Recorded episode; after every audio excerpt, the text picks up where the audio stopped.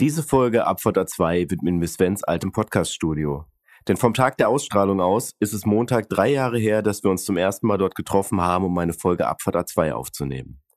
Die nachfolgende Sendung ist eine der letzten Aufnahmen, die dort gemacht wurden, bevor Sven aus dem Studio ausgezogen ist. Knapp zweieinhalb Jahre wurden Roman und ich dort von Svens Gastfreundlichkeit in eine warme Decke gehüllt.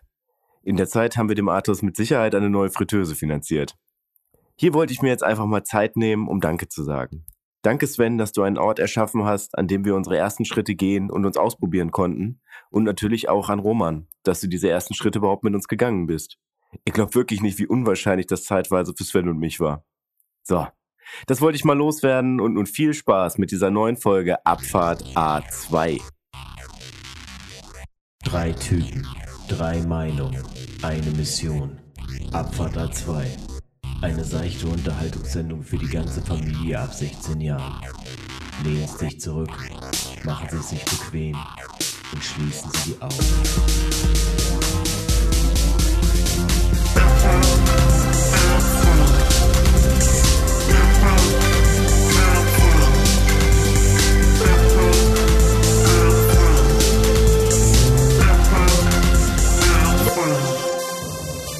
Hey, neuer Freitag, gewohnte Abfahrt. Was geht ab bei euch? Roman hier im Apparat. Vielleicht für die einen oder anderen. Ich weiß nämlich, dass einige von euch die dritte Abfahrt skippen. Die öffne ich in der Regel. Eigentlich immer. Deswegen äh, bin ich hier nicht so häufig präsent, um das Ding hier zu öffnen. Und deswegen ein herzliches Willkommen und Hallo an euch da draußen und natürlich herzliches Willkommen und Hallo an Götz und Sven. Was geht ab bei euch? Sven, ich gucke zuerst in deine Richtung. Roman. Ja gut, ja gut. Äh, Priorität. Nein, vielen, vielen Dank. Schön hier zu sein. Schön, dass ihr auch hier seid. Und vielen Dank. Mir geht's super. Götz, wie geht's dir? Ja, mir geht's auch super. Also mir ging's bis eben super.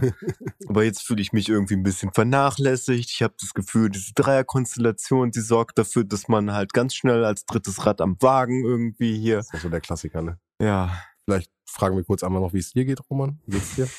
Mir geht's ganz gut. Irgendwie habe ich jetzt gerade gedacht, irgendwie kam mir jetzt gerade ein bisschen krampfig vor mit der Eröffnung, muss ich ganz ehrlich sagen. Also jetzt schon mal Live-Kritik hier an äh, meine Eröffnung. Du bist das auch nicht gewohnt. Nee, also man wir sitzen jetzt hier alle zusammen und irgendwie habe ich jetzt gerade zurückgedacht, als wir das erste Mal hier zusammen saßen und da saß ich jetzt da, wo Götz jetzt gerade sitzt. Mhm. Und ich kann mich irgendwie noch dran erinnern, wie krampfig das da war. Mhm. Da hatte Götz auch noch den äh, Chefsessel in der Ecke stehen, Mhm, das stimmt. wo wir uns auch gegen entschieden haben, wegen Schall. Wegen flachen Hierarchien. Flache Hierarchien ja. und Schall. Ja, aber warum würdest du beschreiben oder kannst du beschreiben, warum es irgendwie schwieriger war? Ja, damals war einfach keiner Verkrampft. von uns, keiner von uns wusste, wie man so am Mikrofon agiert. Ne? Mhm. Ich meine, wir haben alle irgendwie tausende Podcasts gehört schon zu der Zeit. Aber wenn man dann selbst dann irgendwie vom Mikrofon steht, man, man kennt ja diese typische Erzählung irgendwie von Wer wird Millionär, wenn man da auf dem Sofa sitzt und dann guckt, Mhm. äh, wie, wie da Leute die Frage beantworten, bei 50-Euro-Frage dann irgendwie verzweifelt. Und dann so, oh, das kann doch nicht dein fucking Ernst sein. Und dann, dann sagen diese ganzen Leute aber auch so, ja, diesen Moment hatte ich auch. Und dann sitze ich auf einmal da im Fernsehen, was es hier ja nicht ist, definitiv nicht. Warum ist es definitiv kein Fernsehen, Roman? weil Podcast definitiv ein visuelles Medium ist.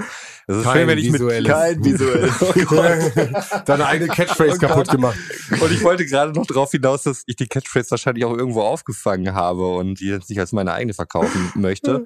Dadurch, dass ich es jetzt hier falsch wiedergegeben habe, kommt das, glaube ich, relativ überzeugend rüber. Authentisch, einfach authentisch. Wir vergessen unsere eigenen Catchphrases, kein Problem.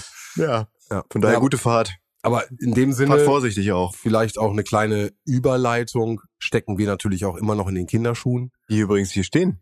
Im Svens Fall. Ja, meine First Boots stehen hier in, in meinem äh, Studio. Auf jeden. Das sind echt dein erster das sind meine. First Boots, ja. Hier. Vielleicht haben wir eine Da sehe ich auf Instagram-Post jeden raus. Fall einen Insta-Post, ja. Äh, sind halt wirklich die allerersten Schuhe mit Sohle. Immer vielleicht eine Frage in Romans Richtung. Hast du deine ersten Schuhe nicht mehr? Nein. Okay, ich werde auch mal gucken. Die müssten entweder im Keller oder in meinem Auto liegen. Ich hatte nicht mal mehr meinen Impfausweis. Ich Aber dachte, die von der wäre bei Kids meinen hast du doch Eltern. Die Impfausweise von meinen. Nee, aber die von deinen. Kannst, kannst du die vielleicht bei Insta mal Kannst du hochladen? die einmal hochladen, bitte?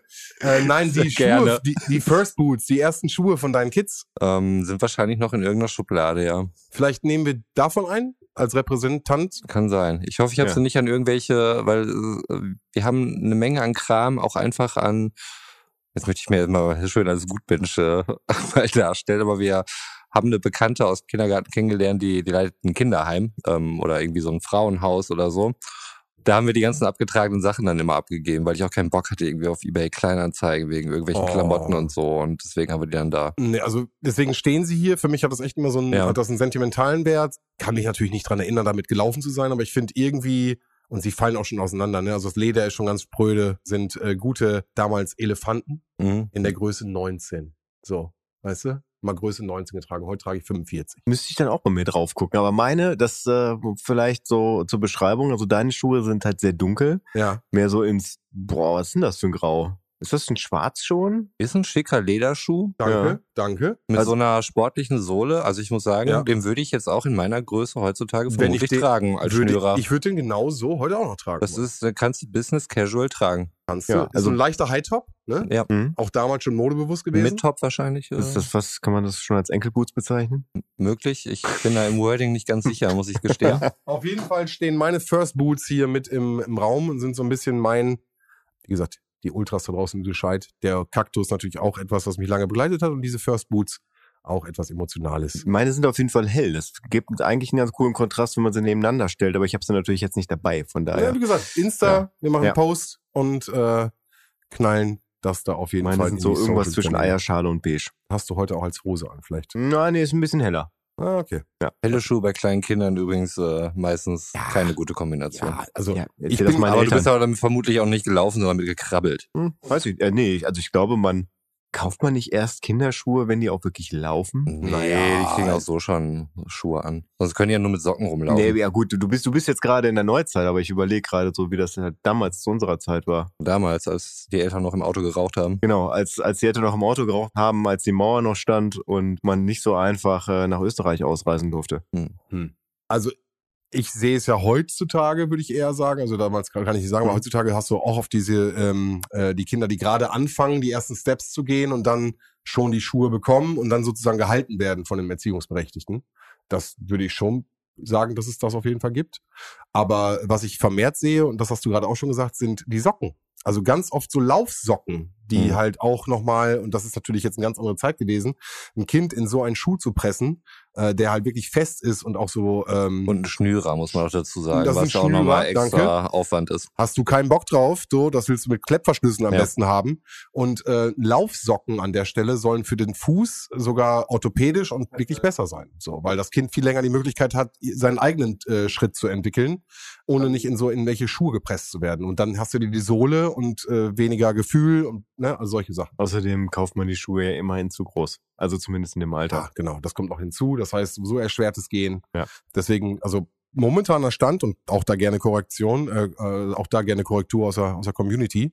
Aber mein Stand ist, so lange wie möglich mit Socken versuchen, das zu machen. Beim Thema Laufsocken ist bei mir tatsächlich auch zu Hause ein Thema.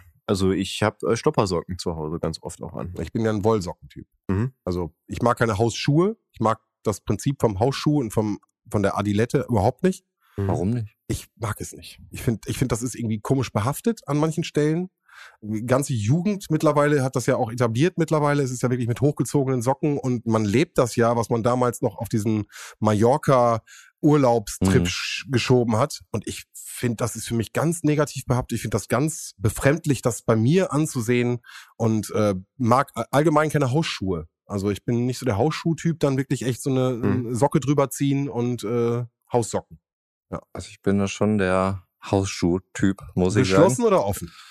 Ähm, das sind offene. Also, Also Adiletten. so, so nee, es ist so, so eher Richtung Birkenstock, was ich da aktuell habe, auch wenn es keine echten Birkenstock sind, aber auch schon ähm, ja, ganz gut zu tragen auf jeden Fall. Und bequem. Sind bequem. Ich gehe damit auch maximal die Mülltonne noch irgendwie an die Straße stellen, aber sonst äh, habe ich da auch halt auch häufig weiße Tennissocken und äh, dann halt so einen Schuh an. Deswegen ähm, ja, geht's auch meistens nur bis zum äh, Grundstücksende damit. Aber das sind halt auch Hausschuhe und deswegen trage ich die ja vornehmlich drinne. Und das ist halt eine absolut äh, bequeme Geschichte. Mir gefallen sie einfach, also es ist Ästhetik mehr, ne? Also mir gefallen sie an mir nicht und äh, Ja, ich habe da mittlerweile einen. Pragmatismus entwickelt. Nee, bei Crocs, äh, da würde ich die Grenze ziehen ah, auf jeden da ist, Fall. okay, da ist also die Grenze. Ja. So, weil das ging dann auf einmal hoch mit diesen Plastik Ja, ja. äh, Ich habe Dingern, die da gerade zusammen. wirklich ein bisschen Angst gehabt, dass das jetzt in eine ganz Naja. komische Richtung geht. Okay.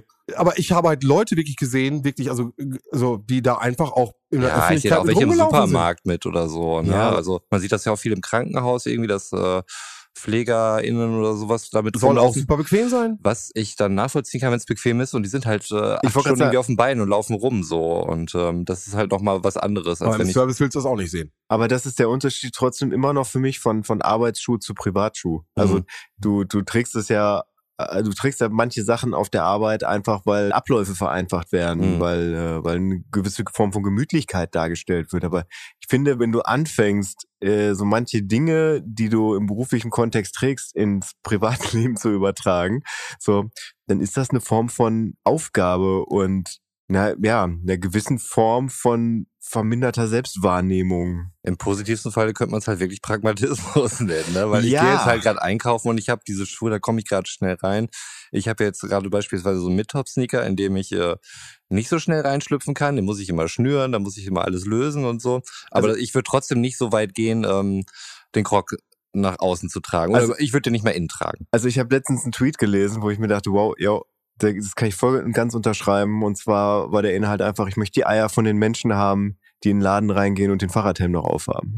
ja, ja, das stimmt. Und äh, ja, da, da steckt viel Wahres drin. Also das hat ja auch was mit Selbstbewusstsein zu tun. Also ich habe das jetzt gerade so niedergemacht, ne? Also das ist, äh, kannst kannst ja von beiden Seiten sehen irgendwie, dass man sich einen, Scheißdreck darum schert, wie man irgendwie nach außen wirkt, so dass man sich so ein bisschen aufgegeben hat, die Kontrolle über sein Leben verloren hat. Aber nee, auf der anderen Seite ist es halt auch so ein Dings, ist, dass man drüber steht, dass, dass man einfach rausgeht und sagt, jo, ist mir doch egal. So, ich, aber es ist ja ich auch halt mittlerweile ich. etabliert. Also das nochmal, also die Adilette oder die Assi-Lette, ich habe keine Ahnung, Adilette war Adidas, Mhm. waren deswegen so hießen die so, ne? Also diese offenen Badeschlappen des Bademeisters, Ja. die für mich immer so ein bisschen, ja, für diesen Schwimmbereich und äh, ja, aber für mich, keine Ahnung, für mich echt so ein bisschen verpönt sind, sind mittlerweile wirklich in etabliert. Ja, natürlich. Aber wir, wir haben da ja auch vor geraumer Zeit schon drüber gesprochen. So, es ist bei mir, also nur weil Leute in, in Jogginghose mittlerweile auf den Minigolfplatz gehen, so ist das für mich kein Grund, das, das denen nachzumachen, weil ich habe ja ganz klar gesagt, was für mich eine Jogginghose ist. Und das hat auf dem Minigolfplatz nichts zu suchen, weil es dadurch diese Gemütlichkeit von zu Hause Und auf dem kaputt macht. Minigolfplatz würde ich sogar noch sagen, ist was Sportliches. Also da passt sie vielleicht sogar noch hin. Ja, kann man drüber streiten. Minigolfsport Ich oder bin noch nie bei Minigolf in Spitzen gekommen, aber naja. Ich würde es jetzt auch. Also ich empfinde ja auch irgendwie Darts als Sport, deswegen äh, ist das dann irgendwie ein bisschen schwierig. Aber zumindest wäre Minigolf jetzt keine Tätigkeit, wo ich eine Jogginghose voraussetzen würde, um sie auszuführen. Also Okay. übrigens, äh, ganz, ganz liebe Grüße an meine Minigolf Ultras. Äh, ich möchte den Sport nicht diskreditieren, ich liebe ihn, aber es Ich ja, sehe mich beim Minigolf auf jeden Fall manchmal in einen so äh, seltsamsten Positionen, um diesen Ball noch mit dem Paar in die Löcher zu bekommen. Und da kann es vielleicht hilfreich sein, wenn ich dann eine Jogginghose anhabe. Das weiß ich nicht, aber habe ich auch nicht ausprobiert bis jetzt. Deswegen, äh, Werde ich auch nicht. Ganz einfach, weil das für mich den Charakter einer Jogginghose äh, kaputt macht. Okay. Aber das ist meine, meine persönliche Einstellung so. Und das ist ja auch ein Generationending. Ich meine, wir müssten uns dem Ganzen einfach mal bewusst werden, wir sind halt alte weiße Männer. Genau. Und Ja. du läufst aber mit deinen Hausschuhen auch, fährst du kein Auto, hast du gesagt, ne? Nein, damit fahre ich kein Auto. Genau. Aber Damit bewege ich nur maximal äh, an der Grundstücksgrenze, um den Ja, ja, gesagt, aber dann- rein oder rauszustellen. ne, manche Leute haben die Hemmschwelle ein bisschen anders gelegt, da siehst du sie auch beim Einkaufen und Mhm. dann äh, ist das komplette Dress. Nee, da hätte ich, hätte ich nach wie vor noch. Also ich merke es an mir selbst, dass ich äh, auch dazu neige, Kleidung auch nach pragmatischen Gründen anzuziehen, was ich vorher nicht gemacht hätte. Ihr habt ja auch schon mitbekommen, dass meine kurze Hosenregel in Abhängigkeit von der Außentemperatur immer weiter sinkt und ich gerade gemerkt habe, dass so, so kurze Sweathosen wahnsinnig bequem sind im Sommer auf jeden Fall. Aber auch da würde ich Oder äh, zwei, ihr Modepodcast. hat alles Grenzen. Und da würde ich vermutlich auch wieder die Grundstückgrenze da in Betracht ziehen bei mir persönlich. Ich sehe uns in der Modeecke, Götz. Ja. Ja, vor allem äh, das Interessante ist, wir versuchen, also du hast halt Ich wollte- ab, ab einem gewissen Punkt hast du versucht, eine Überleitung zu unserem Ja. Top 3 Thema hinzukriegen. Mittlerweile sind wir in eine ganz andere Richtung Voll. abgedriftet. Aber Ich habe Ja. das schon mit der Introduction versucht, irgendwie in die Richtung zu gehen, aber da war, das war zu früh. das war Jetzt- zu früh. Jetzt, jetzt mal, mal kurz an den Zuhörer. Habt ihr eine Ahnung, um was es geht? Ungeachtet dessen, dass ihr vielleicht die Überschrift schon gelesen habt. und die Widmung vielleicht gehört habt, die auch diesbezüglich. Aber wenn ihr das jetzt gehört hättet, nur den Part, hättet ihr gewusst, um was das Thema heute geht? Schreibt's in die Kommis. so, weil es geht nämlich heute um Sven. Ja, das ist ja noch ein strittiges Thema. Wir müssen da noch mal ganz kurz drüber reden. Eigentlich ist Also- das Thema vorgegeben. Okay, genau. Helden, ich sag's, wie ich es verstanden habe. Helden unserer Kindheit. Mhm. Ja. Okay. Und das heißt nicht Helden unserer Jugend. Das Sondern sehen andere in diesem Podcast ja naja, anders. ich, ich, wie gesagt, okay, dann ist es schon wieder eine Eigeninterpretation. Ich an dieser Stelle habe es wirklich auf meine Kindheit bezogen. Und in dem Zusammenhang, wenn ihr das auch so gesehen habt oder seht am Ende des Podcasts, hier in unserer Runde, Götz und Roman, dann würde ich mir wünschen, Helden unserer Jugend. Weil ich sehe da eine Unterteilung. Habt ihr das auch so gesehen? ich ja. Ich habe dann irgendwann eine Ausnahme gemacht und habe sie mir versucht, schön zu reden. Okay, aber dann, dann sind wir das erste Mal ja alle aber in einem, in einem größeren kleinen Kosmos zusammen unterwegs. Und du brichst einmal aus, das ist okay. Wie immer halt. Aber ne? du findest aber für, für Jugend würdest du auch noch was finden, oder? Wahrscheinlich schon. Gut. Weil, okay, dann sehe ich nämlich da wirklich eine, eine, eine, eine zweite Auslagerung. Wie bei Disney und Pixar. Pixar kommt. Ich alle sag, Leute Kann man ja auch vermischen. Ist ja im Grunde auch das Gleiche. So, mal hier alle abzufacken. Geil, du schaffst es auf jeden Fall. Ich sehe schon die Hate-Kommentare, Alter. Boah, schmeiß den raus. Abfall 2 heißt zwei Leute. Der hat auch bei der äh, Disney-Hitliste hat er äh, Was einen für ein. Arschloch. Also Ja. von daher, wir nehmen es da nicht so genau. Ist alles gut. Aber dann würde ich heute auf jeden Fall sagen, wir reden über die Helden unserer Kindheit und ein anderes Mal noch über unsere Helden der Jugend. Da bin ich voll bei. Cool. So, wer hat denn mal angefangen hier? Immer ich weiß es nicht. Ich weiß. Ich, oh, ich? Ah. Ah, Also wenn du möchtest. weiß ich nicht. Möchtest du vielleicht noch kurz dem Zuhörer erklären, wie schwer es dir gefallen ist? Ja, das, spätestens wenn ich dran bin, mache ich das auf jeden Fall. Okay. ja, ähm, Platz drei ist mir tatsächlich relativ schwer gefallen, weil ich zwischen zwei Charakteren tendiert habe, wobei ich mich dann für den Wunderbareren entschieden habe. Vielleicht schon mal von vorne weg. Ich habe zwei reale Personen. Sagen wir unser Geburtsjahr noch mit dabei, damit man so ein bisschen einordnen kann, wo wir zeitlich Achso, standen. das wäre vielleicht tatsächlich ganz interessant. Also Götz ist im Jahre 1984 geboren. So ist es bei Roman auch gewesen. und ich bin ein Jahr später, 1985. Ja, dementsprechend sind diese, also gerade mein Platz drei ist wirklich auch 80er Jahre, Anfang 90er Jahre bezogen. Ich würde sagen, mein Platz zwei auch, mein Platz eins nicht. Das ist äh, vollkommen unabhängig. Hm. Und ich habe tatsächlich eine Figur nicht in meiner Top drei, die im Prinzip auch Held meiner Kindheit ist, wo ich auf einen von euch beiden hoffe. Ja, Äh, jetzt kommen, das habe ich ja auch gemacht bei dir. Aber okay, dann bin ich jetzt gespannt, was du sagst. wahrscheinlich aber die Ja, gleiche ich glaube, Person. ich glaube, es fällt einer raus, der. Äh, okay, ich bin gespannt. Ja.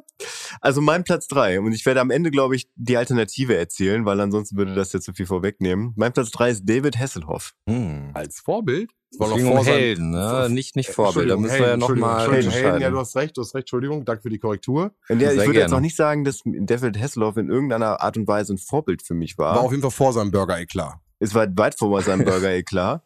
Aber in meiner Kindheit, das heißt äh, Kindergartenzeit und Grundschulzeit, war das einfach der coolste Typ, den ich mir vorstellen konnte. So, also sowohl was den musikalischen Bereich anging und ja klar, man ist halt irgendwie so ein bisschen ja verquert unterwegs, äh, so gerade im Grundschulalter. So man man entwickelt vielleicht sowas wie einen Musikgeschmack oder vielleicht ist man da noch gar nicht, sondern sondern geht einfach irgendwie so mit der Masse mit. Also nochmal ganz kurz, der Grundschulgötz hat schon I, uh, Looking for Freedom und hat das da auch schon gefeiert und so? Ja, klar. Also ja, also das war einfach auch so ein Herdending. Also das war jetzt nicht so das Individuum Götz, das äh, I've been looking for freedom gefeiert hat, sondern das haben halt alle in meiner Klasse waren sich einig, dass das gute Musik ist. Und dann bist du mit draufgesprungen, so ein bisschen trittbrettmäßig. Mm, Nee, aber das, das war zumindest nichts, äh, was, was ich so für mich selber in, entdeckt habe. Da gab es andere Musiken. Ähm, ich weiß gar nicht, ob wir da schon mal drüber gesprochen haben, aber also Beatles waren zum Beispiel eine Band, die mich seit frühester Kindheit, also schon vorm Kindergarten oder Anfang des Kindergartens halt so begleitet hat. So durch das, elterlichen Einfluss. ja, zum Beispiel, genau, genau, genau. Also das war was, was, was ich für mich selbst gefunden habe, wo ich heute auch noch so Kindheitsflashbacks habe, wenn ich was höre. Aber David Hasselhoff war auf jeden Fall was, was so durch die, äh, durch die Peer Group, wie das ja immer so schön heißt, in sozialwissenschaftlichen Abhandlungen so entstanden ist. Und äh, gerade damals dann auch durch Knight Rider. Ja. Und da haben mir dann auch wirklich die letzten Jahre und die, die Forschung und Entwicklung der letzten Jahre einen, einen Kindheitstraum erfüllt. Und zwar, dass ich äh, mittlerweile mit meiner Uhr telefonieren kann. Und nicht nur telefonieren kann, sondern mit meiner Uhr auch ähm, die Walkie-Talkie-Funktion nutzen kann. Das heißt, ich bin mit mehreren Leuten verbunden, die das gleiche Modell haben, beziehungsweise Modelle vom gleichen Hersteller, äh, wo ich halt durch Druck auf die Walkie-Talkie-App auf der Uhr quasi jetzt Kontakt zu denen aufnehmen könnte. Mach mal, Nee, mach mal. um die Uhrzeit auch nicht. Ja, Paul, wer, ist, also wer ist denn, kennst du die Leute oder sind das Randoms? Nee, ich kenne die Leute. Ach, okay, das sind Ja, Leute, ja. die mit dir zusammen in dieser App sind. Genau, genau, genau. Also du musst dich schon aktiv miteinander verbinden. Das heißt, das, ja ist so mit Anfrage. Things Vibes, ey. Ja, ja, und ich kann tatsächlich äh, mit meiner Uhr telefonieren und kann dann sagen, Kumpel, komm vorbei, ich brauch dich jetzt. Ich wäre jetzt wirklich. Ich das verstanden habe. Ja, meine Uhr redet Folgentitel auch an der mir. Stelle, ne? Verdammt. Nur mal ganz kurz, kann ich nur mal an der Stelle sagen. Aber ich glaube, ich würde das schon mal gerne als Live-Demonstration hören, weil ich kann mir da gerade absolut gar nichts drunter vorstellen, was du da redest. Also schon- kannst du, sag, ist es privat? Wer, wer ist da drin? Sind das irgendwie Freunde, Bekannte, Ja. Familie auch? Oder? Ja, ja, genau. Aber das ist dann wie ein WhatsApp-Chat, nur dass du halt jetzt sozusagen Nein, wirklich also eine um- Um Walkie-Talkie-Funktion vielleicht mal, also äh, hast. Wie eine, heißt die App? eine Apple Watch hat halt von generell die Walkie-Talkie-App so. installiert. So, und jeder, der halt auch eine Apple Watch hat, hat auch die Walkie-Talkie-App. Apple Watch hat, kann das auch. Jeder Ich wollte das jetzt nicht, weil Apple Jeder ist jetzt, äh, Apple ist kein genereller Werbepartner ist auch nicht von unser uns. Sponsor. Ja, so. von daher Also Nicht ich das unser nicht erster nennen. Sponsor, aber die sind irgendwann mal auch natürlich mit auch nicht aufgestiegen, unsere weil sie, erste Wahl an der Stelle. Ganz liebe Grüße gehen. aber weil sie gemerkt haben, dass hier ist ein ähm, Feld, in dem man noch was gewinnen kann, haben sie Ja. gesagt, jo, die unterstütze ich mal. Warum sollten wir Götz nicht eine Uhr spendieren? Ohne so den neuen äh, Monitor von denen mache ich gar nichts. Habe ich gesagt? Habe ich noch nicht bekommen. Momentan, wir machen hier keine Werbung. Genau. Also von daher reden wir jetzt nicht über Apple. Nee, aber äh, äh, trotzdem cooles Ding. Also, wenn- weißt du, mit, dann irgendwie mit deinen Jungs und irgendwie dann so ein bisschen Walkie-Talkie-Action. Ist natürlich wahrscheinlich ein Gimmick, was sich auch schnell abnutzt, aber Naja, also das Telefonieren ist manchmal tatsächlich ganz praktisch. Also das heißt, ich gerade irgendwas mache, wo meine Hände dann dreckig sind, also sei es, du machst irgendwas am Fahrrad, weil du den Schlauch wechseln musst oder irgendwie was am Auto oder sowas, wo du dann halt mal ganz schnell auf der Uhr auf Annehmen drücken kannst, dann redest du halt tatsächlich so in deine Uhr rein, so wie es Michael Knight halt in der Serie gemacht hat. Und äh, das ist etwas, was ich halt krass, also ich habe in meiner Kindheit keine Trennung zwischen David Hasselhoff und Michael Knight. Hm, Und das ist war die ähm, gleiche Person, ja. Und gerade, also der Typ konnte mit seiner Uhr reden, der hatte ein sprechendes Auto. Und äh, ja, also in meiner Kindheit explizit so die Jahre 0 bis 10 gab es keinen cooleren Typen als David Hasselhoff. Und damit ist er mein Platz drei. Kann ich verstehen. Also, ich meine, Baywatch war auch irgendwie ein Ding, auch wenn die Serie ja völlig dumm war einfach. Ich habe auf jeden Fall auch was gesehen. Ich meine, Pamela Anderson war da. Ja. Ähm, aber David Hasselhoff ja mit der Lederjacke und so ist natürlich ikonisch das Ganze, ne? Und auch mit der Mhm. Musik und so. Ich denke, das hat uns alle begleitet. So, ich habe auch über ihn nachgedacht. Ähm, hatte aber dann noch äh, andere Leute, die ich in meiner Top 3 gesehen habe. Aber grundsätzlich kann ich das definitiv nachvollziehen und äh, der war auch wichtig in meiner Kindheit, ja. Nickende Zustimmung, Präsenz, ähm, glaube nicht so einen Stellenwert wie bei anscheinend euch beiden. Kid und Knight Rider auf jeden Fall wahnsinnig super und habe ich immer gefeiert. Und ich fand auch, vielleicht noch ein ganz kleiner äh, Abriss, ähm, auch die Entwicklung der Geschichte fand ich richtig gut. Mhm. Wenn die hinterher aufmachen, dass du diesen LKW haben, in dem sie dann sozusagen diese Ja. Zwischenstation hatten. Es hat alles, auch wenn du halt ein automatisches Auto hast, muss man ja vor Augen halten. Äh, für die Zeit war das einfach richtig geil. Und äh, die, die Story hat sich auch geil entwickelt. Aber in der Zeit würde ich sagen, war ich immer Team A-Team. Mhm. Also mehr zum A-Team hin als bei Knight Rider. Und äh, die Musik habe ich auch immer wieder gehört und war auch präsent Mhm. in meinem in meinem Leben. Ah, Ja, meine Top 3 hat das nicht geschafft. Ja. Wart ihr denn ganz kurz nochmal, wart ihr auch bei den, ähm, als es wieder aufgekommen ist und er diese dieses äh, Retro-Feeling wieder neu aufgekommen ist und alle Hessel der Hoff und hin und her, da ging doch auch mal, also Studiumzeit Ja. bei mir, war es nochmal richtig die Hesselhoff-Zeit. Also ist ja komplett gehypt worden. Beziehungsweise Ja. es ist ja Don't Hassle the Hoff, ne? Sorry, also, danke. Ja. Ja, aber da, dann war das ja alles irgendwie schon wieder irgendwie nur noch ironisch und so. Er ist auch nochmal auf Tour gegangen und das war dann, glaube ich, irgendwann der Zeitraum, wo dieses Burger-Video aufkam War und das so das, weiter. ne? Okay. Ich glaube, das war so dieser Zeitraum. Also da, was heißt ernst genommen? Damals habe ich es wahrscheinlich ernst genommen irgendwie, ne? Da war es ein krasser Dude so auf jeden Fall. Und äh, zu dem Zeitpunkt war es halt irgendwie einfach nur eine traurige Figur, die man halt irgendwie trotzdem irgendwie abgefeiert hat und so. Es ist äh, letztlich sowas wie Evil Jared, nur ohne das ganze Kotzen, äh, muss man sagen. Also das, das war er dann. Und er, er wusste ja auch immer, auch äh, Baywatch hat mir, glaube ich, ja auch schon mal erwähnt, das war eine Sache, die ähm, vor allen Dingen im deutschen Fernsehen funktioniert hat Ja. ähm, und gar nicht so in Amerika. Und diese ganzen ähm, Slow-Motion-Aufnahmen waren einfach nur dadurch begründet, dass man halt äh, die Sendezeit irgendwie füllen musste. Also das war vor allen Dingen hier ein großes Ding und wahrscheinlich auch wegen Looking for Freedom.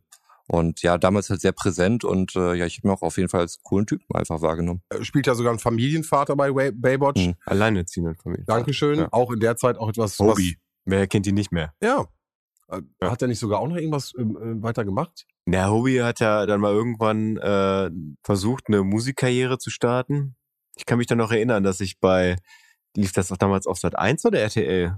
Ich glaube Sat Sat. 1, ne? ganz lange Sat. Sat. 1. Sat. 1 würde ich auch sagen. Ich kann mich da noch erinnern, dass da, dass da so ein, so ein Werbespot für lief, wo dann David Hasselhoff und, äh, und halt Hobie, ich glaube Jeremy Jackson war das, ich habe keine Ahnung, irgendein Jackson auf jeden Fall, äh, die, die liefen dann so am Strand lang und dann hat die deutsche Synchronstimme gesagt, äh, irgendwie darauf versucht er anzuspielen, dass er jetzt ja auch eine musikalische Karriere startet und dann wurde halt das, das Lied von ihm angeteased, was wirklich so total generischer 90er Jahre Scheiß war, der auch zu Recht halt nicht bekannt geworden ist, den ich dann aber trotzdem gehört habe, so weil weil er halt Hobby war, aber nichtsdestotrotz äh, nee. Ja. Ja.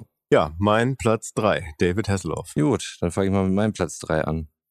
Ich weiß gar nicht, ob ich es da schon mal erzählt habe, irgendwie hier im Kontext äh, des Podcastes, aber ich bin da in der E-Jugend, äh, habe ich angefangen, Fußball zu spielen und zwar als Torwart. Und ähm, ein ganz großes Idol seiner Zeit war da für mich Andi Köpke. Schön. Schön, dass er draufsteht. Toll. Andi Köpke auf Platz 3. Ähm, Warum nicht Bodo Egner? Mm. Ich war immer mehr Team Andi Köpke. Ja, ich ich weiß gar nicht warum. Das war der sympathischere von beiden. Ja, auf jeden Fall. Bin ich voll bei dir. Ich habe auch früher, äh, der ist auch immer mit so einer, so einer ganz komischen Art von Hosen aufge, ist er aufgetreten. Die hat, er ist glaube ich immer mit kurzen Hosen hat er gespielt. Kann das sein? Zu seiner Bodo Nürnberg-Zeit? Ilgner, glaube ich, Köpke. war mit kurzen Hosen. Auf jeden Fall hatte ich immer so, so Hosen an, die ich getragen habe. Ich war nämlich auch Torwart, als ich angefangen Mhm. habe zu spielen. Hatte ich so Hosen an, wo ich immer gesagt habe, die trägt Andi Köpke so. Aber ich weiß nicht mehr genau, wie das Mhm. war und wie das zusammenhing. Aber auf jeden Fall kann ich mich noch daran erinnern, dass ich halt auch Dinge äh, an die Köpke angepasst habe, so beim Fußballspielen. Mhm. Ja, war für mich äh, auf jeden Fall ein grandioser Torwart. Ähm, die Mhm. Position des Torwarts ohnehin eine ganz besondere im Fußball eigentlich immer, weil wenn du als Torwart einen Fehler machst, ist es in der Bist Regel ein Tor. Und äh, das kann dann keiner mehr ausbügeln. Ja. Ähm, muss halt immer ein bisschen crazy sein. Wobei Andi Köpke mir nie so in der Öffentlichkeit als crazy Dude aufgefallen ist. Ich fand ihn immer sehr bodenständig, was man auch daran gesehen hat, dass er sehr lange für den ersten FC Nürnberg gespielt hat, der nicht immer erstklassig gespielt hat und Andi Köpke trotzdem auch äh, die Nummer eins war in der Nationalmannschaft. Ähm, und da natürlich unvergessen für mich 1996 Elfmeterschießen, Halbfinale. Halbfinale Elfmeterschießen gegen England. Was wir natürlich gewonnen haben, ist ein Elfmeterschießen bei dem Turnier gegen England. Und äh, wie er da wirklich wie eine super präzise Bahnschranke runtergegangen ist und das Ding rausgeholt hat. Gegen es war- Southgate war das, ne? Ja, Jungs, ihr seid ja wirklich wie so ein Fußballlexikon. Das ja Ich weiß, ich durfte das damals nicht gucken, weil das so lange lief. Also ich musste da schon im Bett sein und habe dann im Bett am Radio habe ich das Elfmeterschießen verfolgt. Ah, okay, krass. Nee, Am- das hatte ich. äh, Und am Radio ist es gucken. noch mal eine Nummer krasser, weil, naja, also Radio ist halt kein visuelles Medium, wie wir alle wissen. Mhm. Und du musst, Podcast auch nicht. du musst dir halt vorstellen, wie dieser Schuss abgelaufen ist. Und du kriegst halt auch mit einer gewissen Verzögerung, die da nun mal in, im Kommentar inne ist, also bevor auch der Kommentator das realisiert Mhm. hat, so, ähm, was da jetzt gerade passiert. Also du sitzt davor, der Elfmeter wurde geschossen und du fragst dich für nur so eine Millisekunde, was jetzt passiert, was ist jetzt passiert? Und dann auf einmal hat er den gehalten und dir wird, du brauchst dann auch noch mal zwei Sekunden, um das zu realisieren und dann weißt du, krass, wir haben jetzt gerade England zu Hause rausgeschmissen. Mhm. Und ich Ja. war zwölf. War das das Jahr, wo Andi Köpke dieses braune äh, Trikot anhatte mit diesen Punkten drauf? 96? Ja, ich glaube 96 sahen die Torwart-Trikots so aus. Ja. Weil das war für mich, äh, deswegen, das habe ich noch im Kopf. Mhm. Andi Köpke, absoluter Fan. Also wie gesagt, Mhm. Bodo Ilgner äh, war auch cool, aber ich war immer Andi Köpke. Ja, an, äh, ich glaube, Bodo Egner, ich glaube, was mich da erst so an den Köpfe getrieben hat, war, ich glaube, dass Bodo Egner, ich weiß gar nicht, ob es so war, aber irgendwie kam es für mir so an, so eine gewisse Arroganz ausgestrahlt hat. Was grundsätzlich erstmal für einen Torwart nicht verkehrt ist und eine gewisse Überheblichkeit. Du musst auch eine Überheblichkeit haben, wenn du da für irgendwelchen Leuten stehst, die dir mit knapp 200 kmh Bälle irgendwie aus kürzester Entfernung um die Ohren hauen oder wenn die auf dich zurennen und so. Und du Mhm. musst dann halt einfach im 1 zu 1 auf die draufgehen. Und da war Andi Köpke aber irgendwie so ein bisschen, der hat immer so ein bisschen Understatement für mich gehabt irgendwie, ne? Der ist nie durch irgendwelche öffentlichen Skandale aufgefallen. Ähm, also auch für mich damals schon nicht, was ich Mhm. mitgekriegt habe. Auch im Nachhinein habe ich jetzt irgendwie nichts Skandalöses über Andi Köpke irgendwie rausgeholt. War ein bodenständiger Typ, hat einfach geil gehalten. Für mich äh, ja auf jeden Fall ein Grund, ähm, der mich zum Fußball auch erstmal auf die Position gebracht hat, auch wenn ich so in der E-Jugend bekleidet habe, aber ich habe so sonst halt im Freizeitsport halt noch häufiger im Tor gespielt und äh, Ich nenne ihn Ja. bis heute nur noch die Katze. ja, auch damals Ja. habe ich mir den Namen die Katze verdient und äh, das wäre ohne Andi Köpke vermutlich so nicht passiert. Übrigens, du sagtest ja, dass er ein sehr loyaler Fußballer war, Mhm. der lange beim äh, FC Nürnberg geblieben ist. Ähm, aber auch nicht aus, aus lokaler Verbundenheit, weil äh, ursprünglich ist er halt, äh, kommt er aus Kiel. Mhm. Also er hat bei Nee, ich meine Kiel, nur, er, er hätte äh, in der Zeit auf jeden Fall äh, zu besseren Vereinen wechseln können. Ja, ja, genau, also das, das Ja. meine ich. Also es ist jetzt nicht so, dass er da irgendwie geboren und aufgewachsen Nein, nein, ist. das nicht, aber Loyalität gegenüber des Vereins Ja, ja, genau. trotzdem, ne? Das meine ich. Und als Nationalkeeper ähm, in der zweiten Liga zu spielen, ist halt auch keine Selbstverständlichkeit. Und Nee, Generell als Spieler in der zweiten Liga. Also ich kann mich halt auch nur als erstmal an Andi Köpke und Lukas Podolski Mhm. erinnern. Ja, Ah, okay. und ähm, ja auch Köln, äh, wie hieß er denn nochmal? Guck, ich habe den Namen schon vergessen, Jonas Außenverteidiger. Hector? Genau, Jonas Hector. Drei Typ, drei Meinungen. Ich bringe jetzt mal nochmal so einen anderen Blickwinkel mit rein. Mhm. Ähm, wenn natürlich so ein Weltklasse-Torwart, was Köppe zu dieser Zeitpunkt natürlich unbestritten war, in der zweiten Liga Bälle hält, vielleicht wird dadurch nochmal seine Klasse auch nochmal anders deutlich. Er hat sein, natürlich hat er im, im Weltrang äh, nicht, äh, nicht davon abgelassen und war Mhm. super gut in allen Spielen, aber bist du vielleicht dann in der zweiten Liga dann auch ein richtig guter Torwart und fällt das vielleicht nochmal anders auf? Hm, weiß ich nicht. Ich würde es vielleicht eher so sehen. Also wenn du in der ersten Liga bei einer schlechten Mannschaft, äh, Nürnberg hat dann ja damals häufig halt auch gegen den Abstieg gespielt, äh, da kriegst du natürlich häufiger was auf die Bude und kannst dich häufiger auszeichnen. Mm, Okay. Mhm. Im Gegensatz wie heutzutage beispielsweise bei einem Manuel Neuer oder sowas. Ja, ne? wobei der läuft schon mit, mit bis zur Mittellinie mit, damit er überhaupt mitspielen kann, ne? Ja, ja, aber das ist natürlich auch eine ganz besondere Fähigkeit, wenn du nicht so häufig gefordert wirst, dann wirklich, äh, wenn es darauf ankommt, dann eben da zu sein. Aber Ganz andere Spielmechanik. ja. Ja, aber in der wobei- zweiten Liga wird er mit Nürnberg ja wahrscheinlich um Aufstieg gespielt haben und dann vielleicht nicht so viel aufs Tor gekriegt haben. Na, wobei du halt dann, wenn du wie Bodo Ilgner dann zu Real Madrid wechselst, Mhm. du natürlich so die Creme de la Creme des, Weltfußballs hast, die dir halt im Training Ja. so die Dinger um die Ohren schießen. Ne? Also dann hast du auch beim Training nochmal eine ganz andere Qualität, als du jetzt beim FC Nürnberg hättest. Also das kann man halt noch endlos irgendwie fortführen. Nichtsdestotrotz, Andi Köpke, für mich eine Ikone, bester Mann. Wäre jetzt nicht mein erster Fußballer, den ich da reingenommen hätte. Vielleicht erzähle ich dann doch was, was sich den Platz fast mit ähm, David Hasselhoff da streitig gemacht hätte. Bei mir wäre es Lothar Matthäus gewesen, weil Mhm. der halt auch so was Ikonisches hatte, aber wahrscheinlich aus ähnlichen Gründen. So, weil, ähm, weil es halt jemand ist, den du siehst, der zumindest damals noch relativ skandalfrei war, was dann später irgendwie nachkam. Ja gut, damals konnte er noch nicht so viel jüngere Mädels daten, ne? Ja, ja. Dann wär's äh, illegal gewesen. selbst noch jung.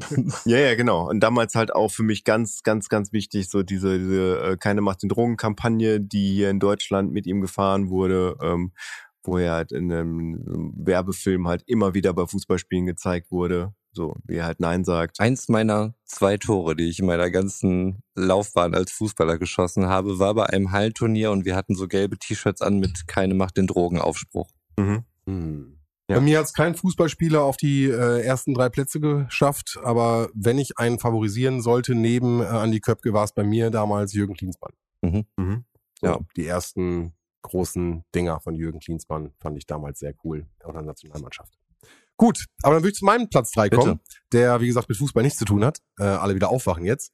Und äh, ich habe mich wirklich schwer getan, wie ich mich immer schwer tue. ähm, und es müssen äh, Sachen einfach runterfallen, weil ich so ein bisschen auch überlegt habe, welche, das kann ich so auch nicht sagen. Nein, es ist wirklich, es ist wirklich schwierig. So. Platz drei, Platz zwei und die, der erste Platz sind schwierig. Mhm. Okay? Und ich möchte versuchen, mit meinem Platz drei eine Welt abzubilden, die mich damals in eine Fantasiewelt abgetauchen lassen hat, die bis heute angehalten hat.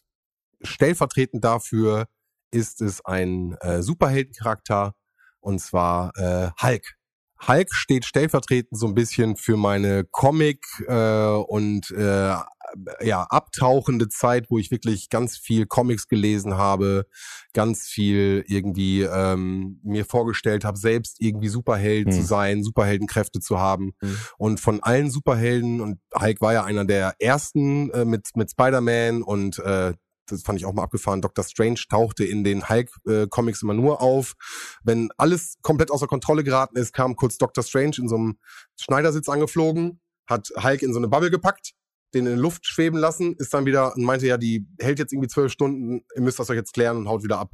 Also das heißt, du hast sehr viele Charaktere schon in diesem Universum gehabt. Mhm. Und äh, Hulk fand ich immer mit seinen Wutausbrüchen und seinen äh, sich unter Kontrolle zu halten und eigentlich will er das gar nicht und dieses dieser Zwiespalt äh, äh, impulsiv zu sein oder Impulse und Emotionen nicht kanalisieren zu können und sie dann als eine andere Form dann als Hulk sozusagen äh, loslassen zu können mit einer immensen Power, äh, hat mich als Kind sehr, sehr beeindruckt. Ja, hatte selbst immer irgendwie sehr viel Energie und sehr viel Kraft und äh, habe mich da immer so ein bisschen äh, wiedergespiegelt in dem Hulk und deswegen steht der Hulk so ein bisschen ja dafür repräsentativ auf meinem Platz drei heute. Finde ich krass, weil, also ich habe mich nochmal zurückerinnert. Ähm, das war natürlich auch so ein bisschen durch das aufkommende Zeichentrickangebot im TV, wo ich grundsätzlich, ich guck mal in die Runde, meine Samstagmorgen damit verbracht Mhm. habe, so auf RTL. Ähm, wo meine Eltern dann auch ein bisschen zufrieden waren, dass ich einfach mal ein paar Stunden die Klappe gehalten habe und einfach nur gebannt auf dem Fernseher geguckt habe. Und ähm, ich hätte jetzt gedacht, dass äh, das Batman so das, das Einsteigermodell ist. Aufgrund einfach der zwei Michael Keaton-Filme, die Anfang Ende der 80er, Anfang der 90er halt liefen, was bei mir halt wirklich so den, den Einstieg gab und wo ich dann auch wirklich Merchandise von hatte. Ich hatte ein Batman-Kissen, ich hatte eine Batman-Uhr und ähm, ist bis heute eigentlich auch irgendwie mein Lieblings-Superheld. Aber um mich geht's jetzt gerade ja, genau, nicht. aber ja. äh, lass uns Ja. ganz kurz da, weil ich, ich fand bei Batman immer langweilig damals als Kind. Mhm. Heute sehe ich das ganz anders. Dass er keine äh, Superkräfte hat? weil er keine Superkräfte hat. Okay. So, das heißt, er hatte geile Tools. Das war so der der der James Bond äh, im Ja. Kinderzimmer und er hatte abgefahrenen. Also jeder wollte den äh, den Battle Rang haben. So, es war einfach abgefahren Ding, was einfach äh, was du wirfst und was dir in deine Hand Mhm. kommt oder Mhm. das Batmobil und also er hatte geile Gimmicks und geile Tools und das ist ja das, was ich dann so ein bisschen damit verbinde. Diese Emotion und diese diese Sachen, die Kraft, die in mir äh, in mir ruhte Mhm. äh, die ich dann auch oftmals äh, irgendwie in, in Sportvereinen oder in anderen äh, Sachen kanalisiert habe, wo ich dann so ein bisschen die, die Parallele zu mir gesehen habe. So und äh, ich glaube, deswegen ist es dann äh, bei mir mehr der Hulk gewesen. Mhm.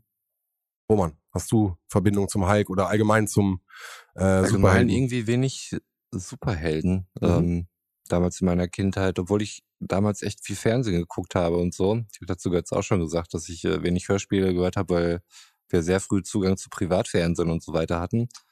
Aber irgendwie hatte ich es dann nie so mit äh, Superhelden, was vielleicht auch heute einfach ein Ausdruck dafür ist, dass ich äh, nach wie vor nicht so viel damit anfangen kann, nur mit Ausnahmen. Das Erste, was mir gerade in den Kopf kam. Das hat überhaupt nichts mit Superhelden zu tun, aber ich habe gerade einen tierischen Ohrwurm von Michel Vaillant.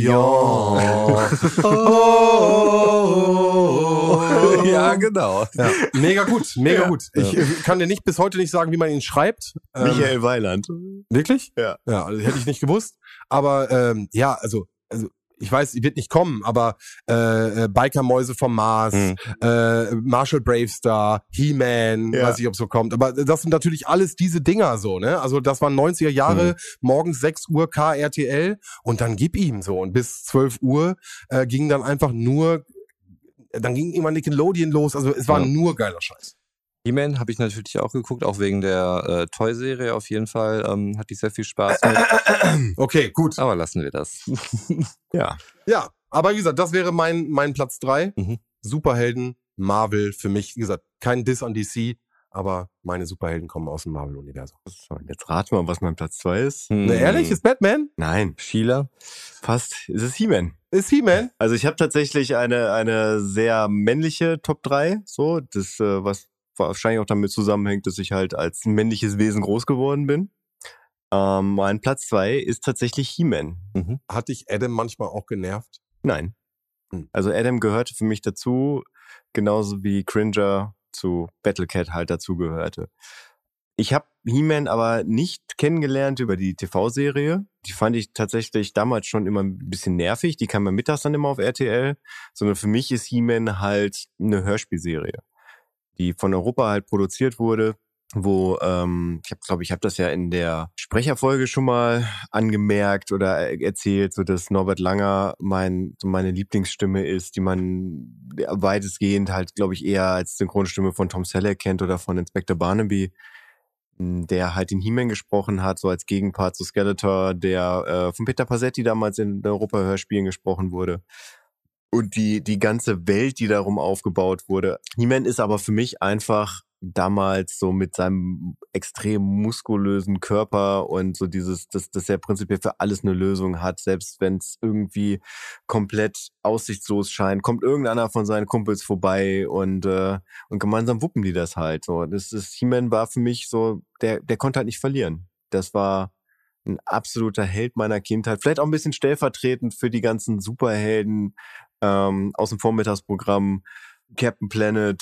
Ja, den hätte ich mich genau in diese Riege reingesetzt. Und wie sie alle heißen. Also ja. Captain Planet hat für mich genauso diesen, diesen selben Vibe, den du gerade sagst, es geht am Ende immer alles gut Mhm. und äh, ne bla bla bla, sie hat immer seine Leute dabei. Ja.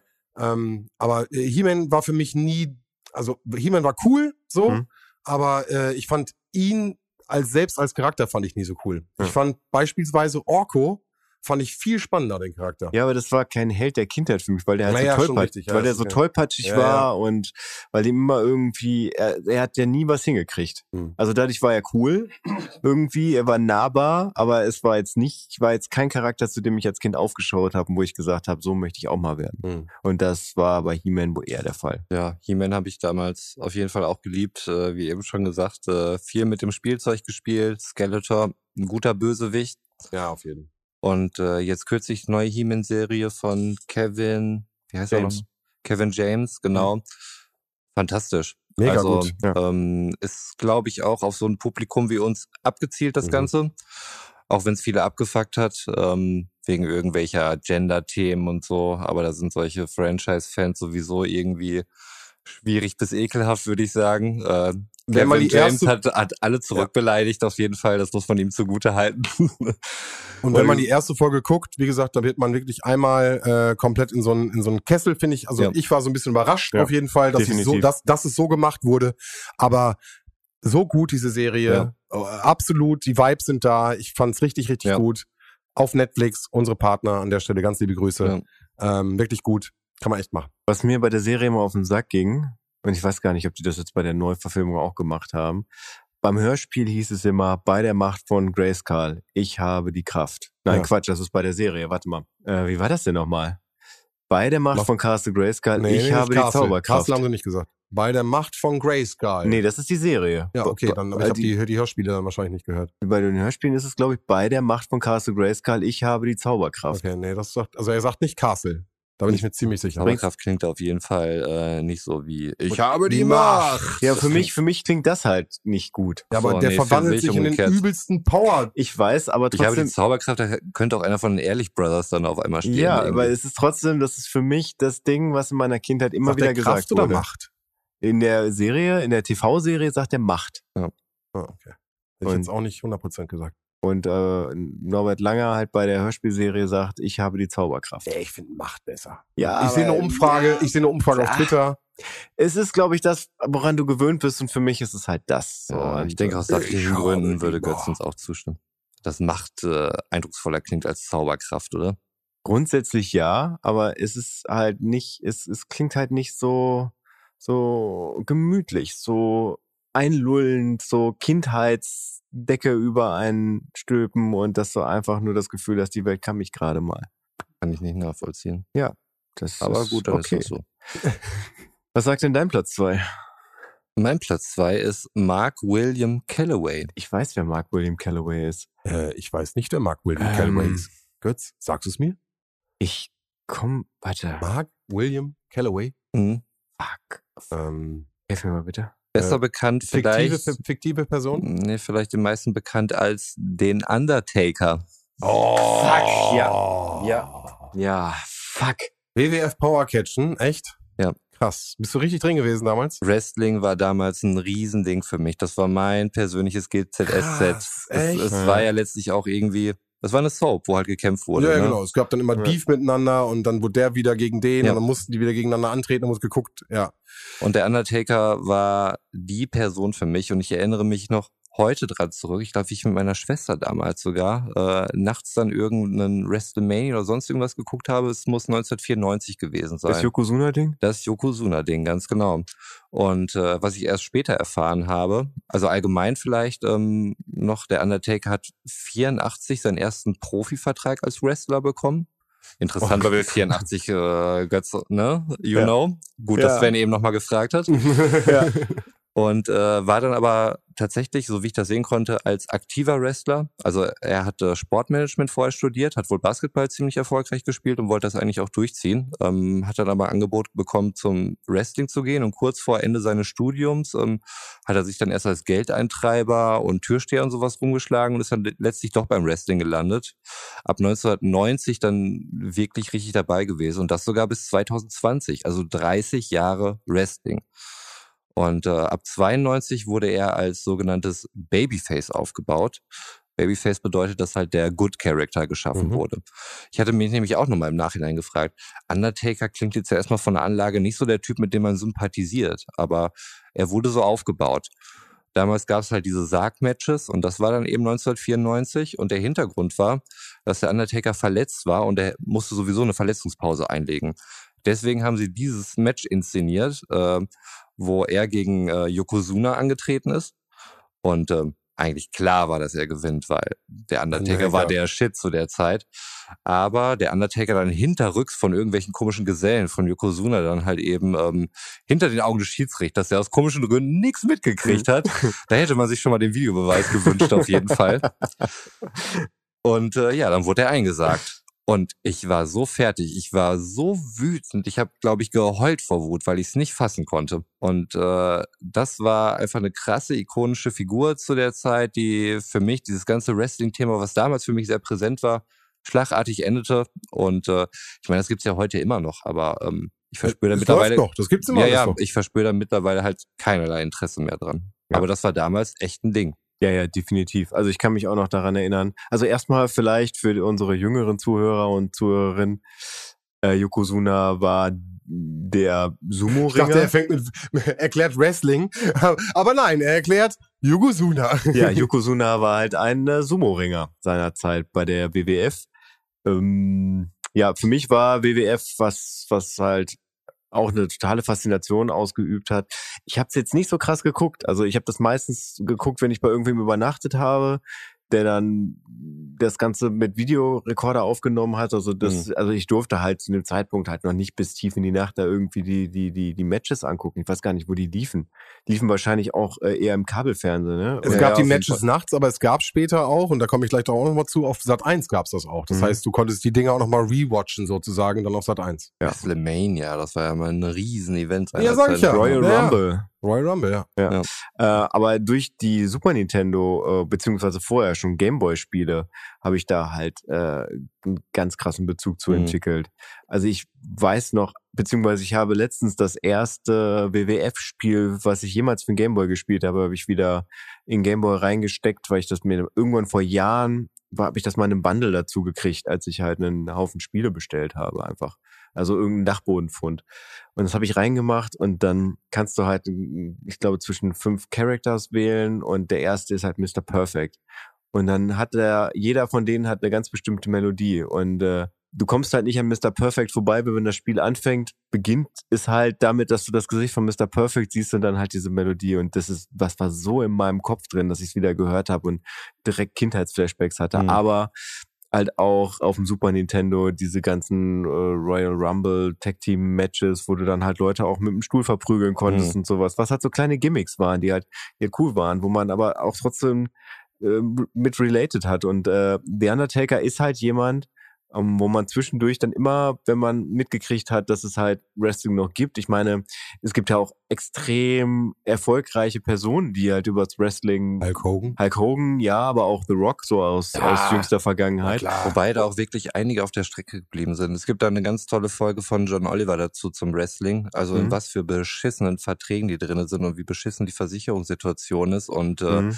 wie voll auf Droge, die da letztlich nur noch angetreten sind, um da wirklich ihre Sachen aufrechtzuerhalten, weil die keinerlei Absicherung haben. Also okay, ist, äh, sowas habe ich mich auch, halt nie auch nochmal zur anderen Seite, aber vielleicht nochmal äh, Filmtipp, äh, Mickey Rook, äh, The Wrestler. Habe ich leider noch nicht gesehen. Äh, Filmtipp, wirklich. Ja. Also wirklich ein gutes Ding für mich. Also so Mickey Rook äh, mhm. kann super spielen und da wirklich eine Rolle, die, wie ich finde, wirklich auf ihn äh, geschneidert ist und äh, auch nochmal einen Einblick gibt. Okay. Ähm, ich muss sagen, Wrestling war absolut Hype-Thema in, uns, in meiner Kindheit yeah. natürlich auch, war in eurer auch. Das, ist ja, liegt ähnlich, ne? Aber ich muss sagen, ich konnte damit nie richtig äh, relaten. klar, irgendwie als Kind äh, bist du da irgendwie äh, Gewaltdarstellung, äh, Mhm. skrupellos, geil, irgendwie cool.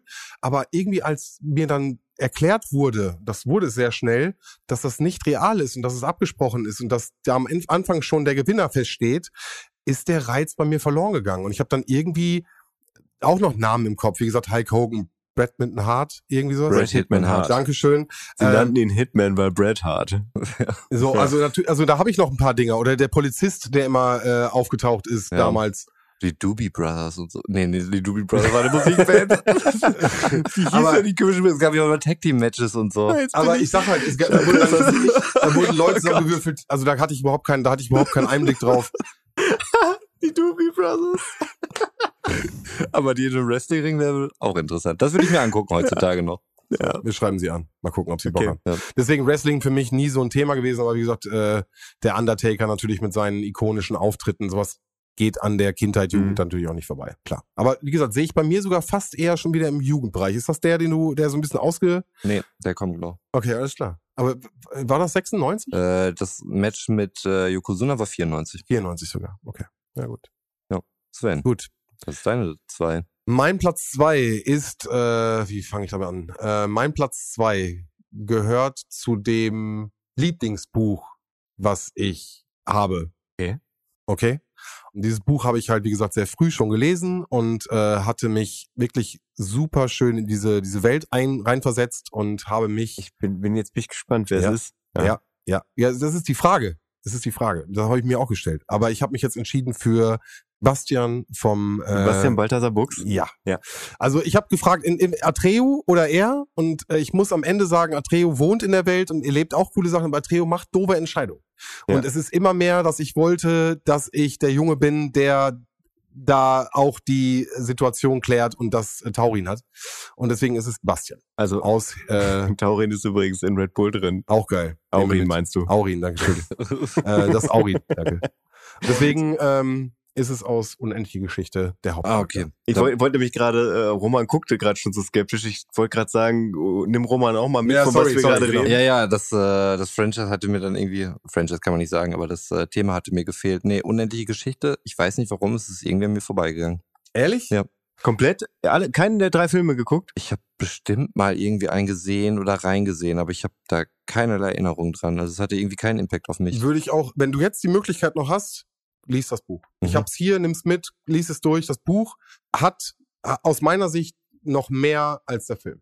Weil er aus meiner Sicht sehr so gut geschrieben ist. Michael Ende hat es ganz toll geschrieben, dass man, und ich habe sehr, sehr früh gelesen, wirklich, dass du deine eigene Fantasie entwickeln kannst. Wenn Mhm. du dann den Film guckst, ich muss sagen, äh, Thema Steinbeißer, ich glaube, wir haben schon mal erwähnt irgendwo, ich kann es nicht oft genug erwähnen. Ich, ich, liebe, ich liebe diese Szene im Film, wenn, wenn, wenn halt die Welt sich so langsam äh, in, in ihre Einzelteile zersetzt und der Steinbeißer dann da sitzt und sagt, das sind doch große, starke Hände. So, ja, ja. Man wo- kann halt trotzdem nichts machen. Ja. Das ist hilflos. Ich Mega. glaube, dass Michael Ende auch nicht so richtig zufrieden war mit der Auf, Filmfassung. auf keinen Fall. Überhaupt nicht. Also es ist ja so, dass der erste Film ein Drittel des Buches ähm, beinhaltet, der zweite Film, glaube ich, dann das zweite Drittel und der dritte Film überhaupt nichts mehr mit dem Buch zu tun hat. Die haben aber damals schon wahnsinnig viel Budget gefressen, ne? wurden trotzdem durchgezogen und äh, es wurde dann ja letztlich weggegeben. Also und ich glaube, dass Michael Ende auch mit seinen Beteiligungen an den Filmen ähm, Ja, vielleicht dann doch nicht mehr so pisst war. Und wie gesagt, der fliegende Dackel, also wie gesagt, Fuchur. Ich wollte gerade sagen, Es danke. ist, es ist, wie gesagt, das ist ich liebe den. Ja, man hat den, kann ihn auch lieb gewinnen. Und das ist ja auch, wie gesagt, also Mhm. ein schön geschriebener Charakter, dass du halt wirklich nur einen Stoffknäuel hinballern kannst, was sich ein bisschen auf zwei Automaten bewegt und schon hast du halt irgendwie ein Gefühl von. Aber ähm, ich fand das ganz schlimm, als ich den Film gelesen, äh, ge- ge- ge- Ich habe Film das, gelesen ich habe, ich habe Film das geguckt. erst den zweiten Teil gesehen, dann den ersten Teil und dann habe ich das Buch nicht gelesen. Ich glaube, wir haben auch schon mal drüber gesprochen, Ja. weil ich, äh, weil ich so enttäuscht davon war, dass man das Auri nicht von dem Buch wohl nehmen konnte. Ja, das stimmt. Und ich habe ja auch die Version hier, kannst du, Ja. kannst du leider nicht abmachen. Da hast du mit dem zweiten Film, wo er schon durch die Schule gejagt wird und gemobbt wird, im Endeffekt hast du angefangen. Ist das der zweite? Das ist nicht der dritte Das ist der dritte Teil. Oh, das ist übrigens äh, ein, ein extrem junger Jack Black, der da bei den, äh, bei den bösen Kids. Hm, wusste ich gar nicht. Ist das Den- Jack Black? Ja. Ah, krass. Also beim dritten Teil auf jeden Fall. Ich weiß gar nicht, ob der zweite Teil auch so, ich, ich glaube nicht. Ich glaube, das ist der dritte Teil, wo er, wo er wirklich mit den, der größtenteils, meinst du den Film, der größtenteils nicht in Fantasien spielt, sondern in der Echtzeit. Das ist der dritte Teil. Richtig, alles klar. Mhm. Genau, also wie gesagt, das Buch wunderbar und äh, ich wollte so sein wie Sebastian. Ich wollte auch die Möglichkeit haben, Mhm. nach Fantasien zu reisen. Und das ist mein Platz zwei. Götz, wie sieht's aus? Was ist denn dann dein Platz eins deiner Helden der Kindheit? Mein Platz eins, mein Held meiner Kindheit. Ich habe ja eben schon gesagt, es sind zwei dabei, die, die man durchaus so in den 80er, 90er Jahren verorten kann und einen, der prinzipiell vollkommen losgelöst davon ist und wahrscheinlich halt äh, zu jeder Zeit funktioniert, aber vielleicht dann doch in den 80ern mehr aufgrund eines Filmes, der über sein Leben gemacht wurde. Und zwar reden wir von Wolfgang Amadeus Mozart, der, der Okay. tatsächlich einen krassen Impact in meiner Kindheit auf mich hatte. Die erste CD, die ich jemals in meinem Leben besessen habe, die ich mir auch gewünscht habe, das hat ein, ein Freund meiner Mutter mir geschenkt, der bei Bertelsmann damals arbeitete und äh, das waren Mozarts große Symphonien. Es war eine Faszination, die, die dieser Mensch auf mich ausgestrahlt hat, weil er halt, er war halt schon in seiner Kindheit, beziehungsweise größtenteils in seiner Kindheit halt ein krasser Dude.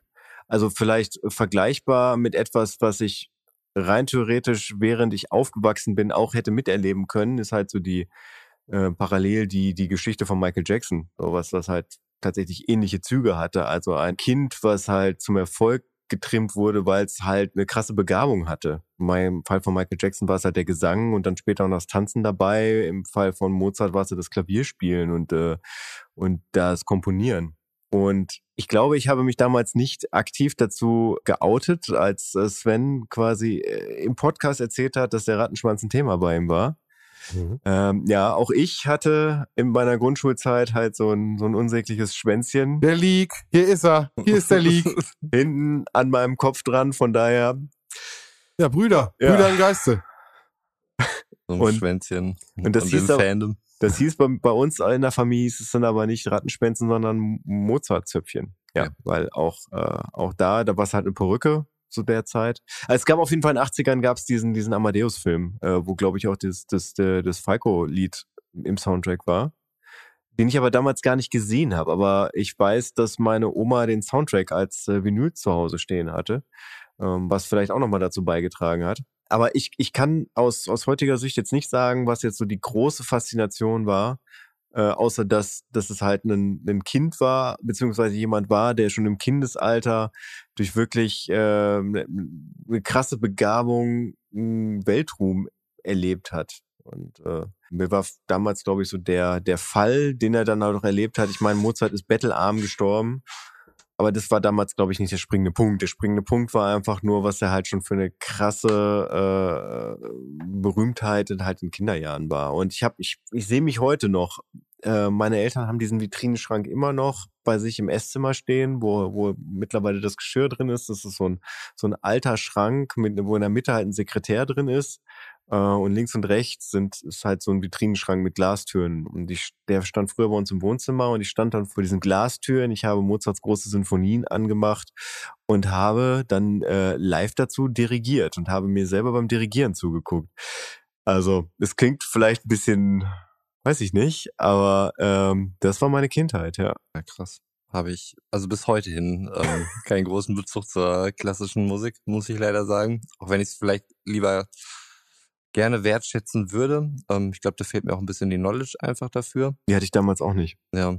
Ja. Nee, also wenn es sich äh, damals schon wirklich so intuitiv dann einfach gepackt hat, ist äh, total abgefahren auf jeden Fall. Aber hat jetzt in meiner Kindheit keine große Rolle gespielt, muss ich sagen. Aber hast du dir mal in den letzten zehn Jahren mal ein klassisches Stück einfach mal angemacht und dir bewusst einfach mal eins angehört? Nee.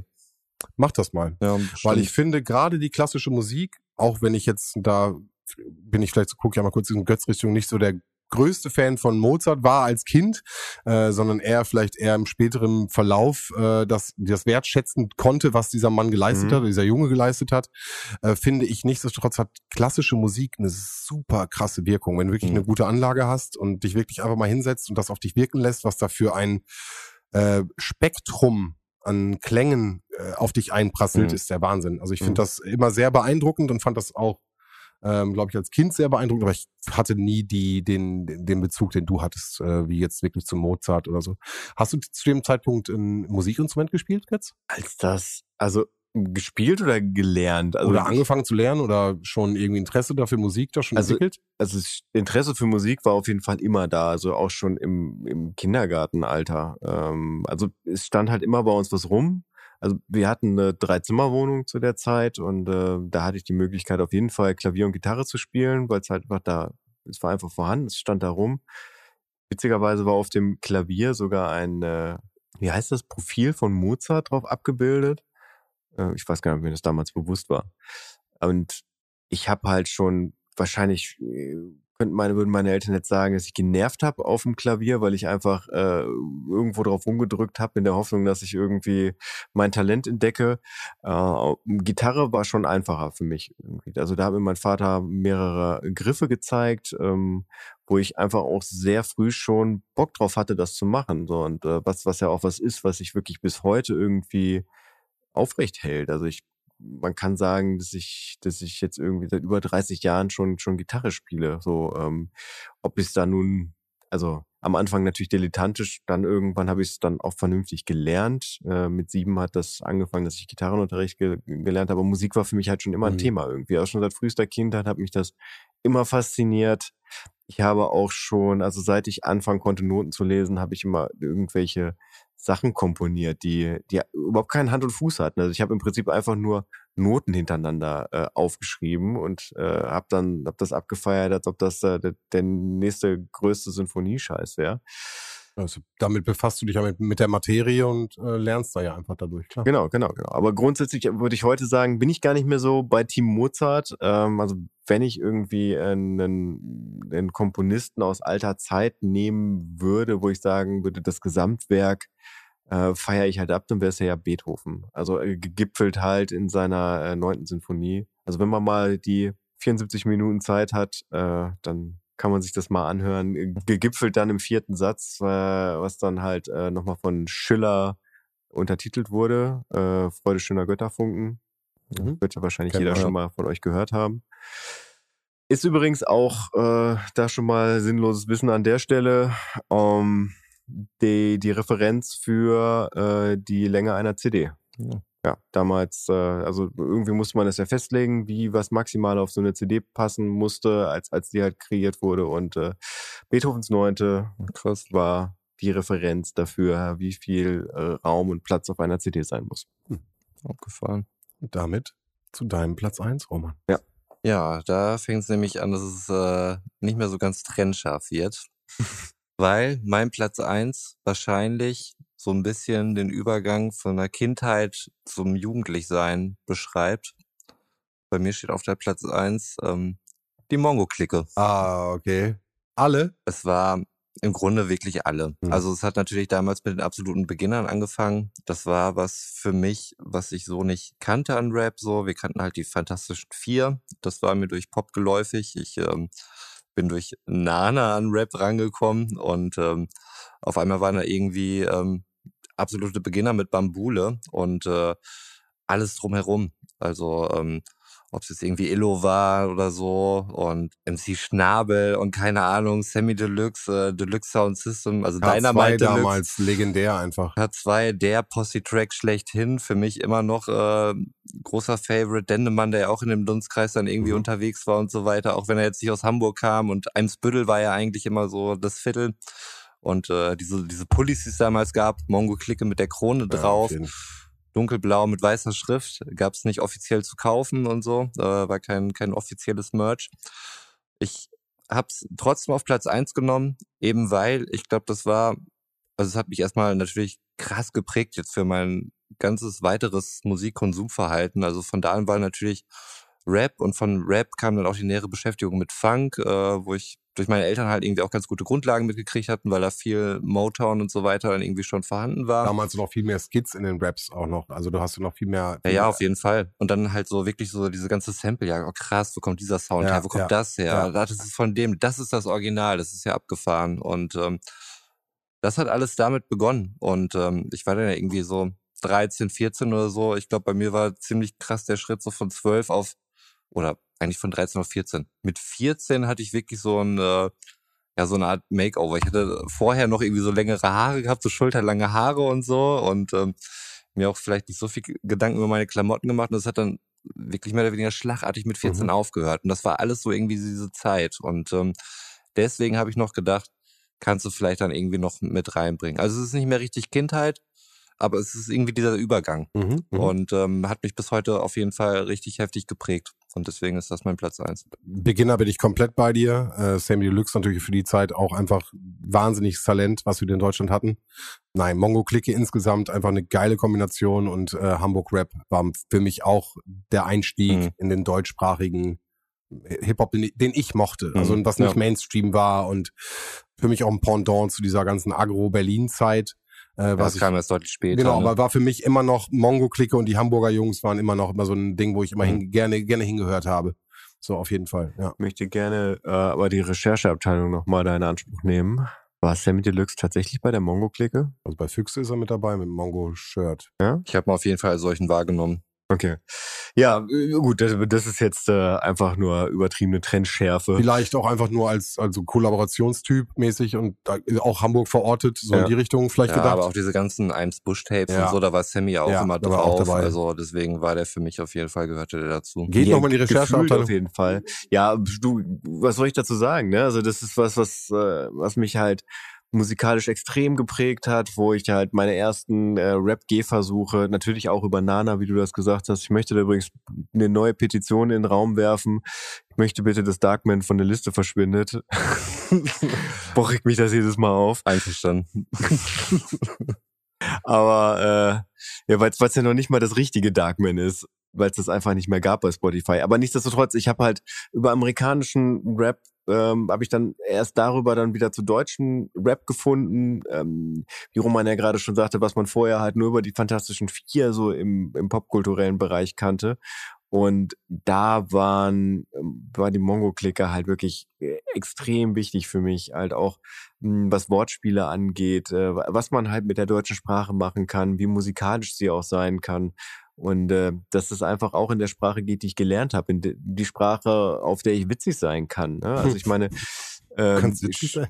ja, Ja. also wenn überhaupt, dann auf Deutsch. So, ich, äh, ähm, wenn ich einen englischsprachigen Rap-Text schreiben würde, so das, das wäre, ich glaube, ich wäre von vorne bis hinten nicht zufrieden damit, weil da auch, beim, ich finde, beim Rap im Gegensatz zum Gesang gehört auch immer dazu, dass du mit Sprache spielen kannst. Und damit, da musst du auch sicher sein in der Sprache. Und ähm, auch mit Zweideutigkeit sicher sein. Und das, ja, und das hat die Mongo-Clique halt für mich in Perfektion gemacht, ganz einfach. Äh, egal welchen Teilnehmer man da jetzt irgendwie von nimmt, so, weil jeder hat auch irgendwie so seinen, seinen eigenen Stil abgebildet. Also ähm, in Ilo 77 hat einen ganz anderen Rap-Stil gehabt als die Beginner, als dann halt auch äh, äh, Tobi und das Bo. Klar, auch die Ja. ganzen anderen, ganzen anderen äh, äh, Einflüsse damals im Hip-Hop-Bereich. Also klar, die sind nicht Ja. von Hand zu weisen.